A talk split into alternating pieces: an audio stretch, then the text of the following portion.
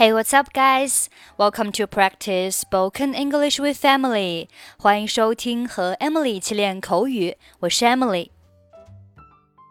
今天的主题关于每个人的饮食偏好。那偏好呢，用英文叫做 preference。preference。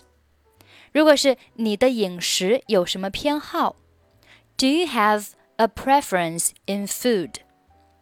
Do you have a preference in food？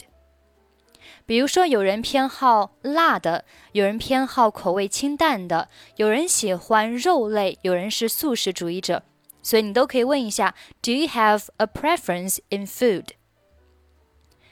它们没有什么味道，They taste bland. They taste bland. 再比如说，我真的很喜欢贝类。 I really go for shellfish. Go for 表示喜爱什么什么，相当于 like. I really go for shellfish. 我们来听一下今天的对话。你今晚过来吃晚饭吗？Would you like to come over for dinner tonight? 好的，我很乐意。Yes, I'd like to. 你喜欢肉还是鱼？Would you prefer meat or fish？对不起，都不喜欢。我得告诉你，我已经是个素食者了，我不吃任何的肉类食品。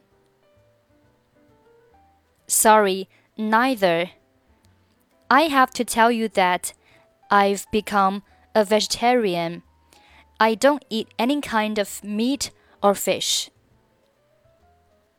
哦，真遗憾，牛肉怎么样？没有什么比牛肉更好吃的了。Oh, what a pity! How about beef? You can't beat beef. 不，我不喜欢吃牛肉。No, I have no taste for beef. 那么贝类呢？ 我很喜欢贝类，因为它们有营养，并且能给我提供能量。Then shellfish? I really go for shellfish because they're nutritious and they provide me with the energy. 不，谢谢，我说了，我不吃任何肉类。No, thank you. I said I don't eat any kind of fish. Would you like to come over for dinner tonight? Yes, I'd like to. Would you prefer meat or fish? Sorry, neither. I have to tell you that I've become a vegetarian. I don't eat any kind of meat or fish. Oh, what a pity. How about beef? You can't beat beef. No, I have no taste for beef Then shellfish? I really go for shellfish because they are nutritious and they provide me with the energy. No, thank you. I said I don't eat any kind of fish.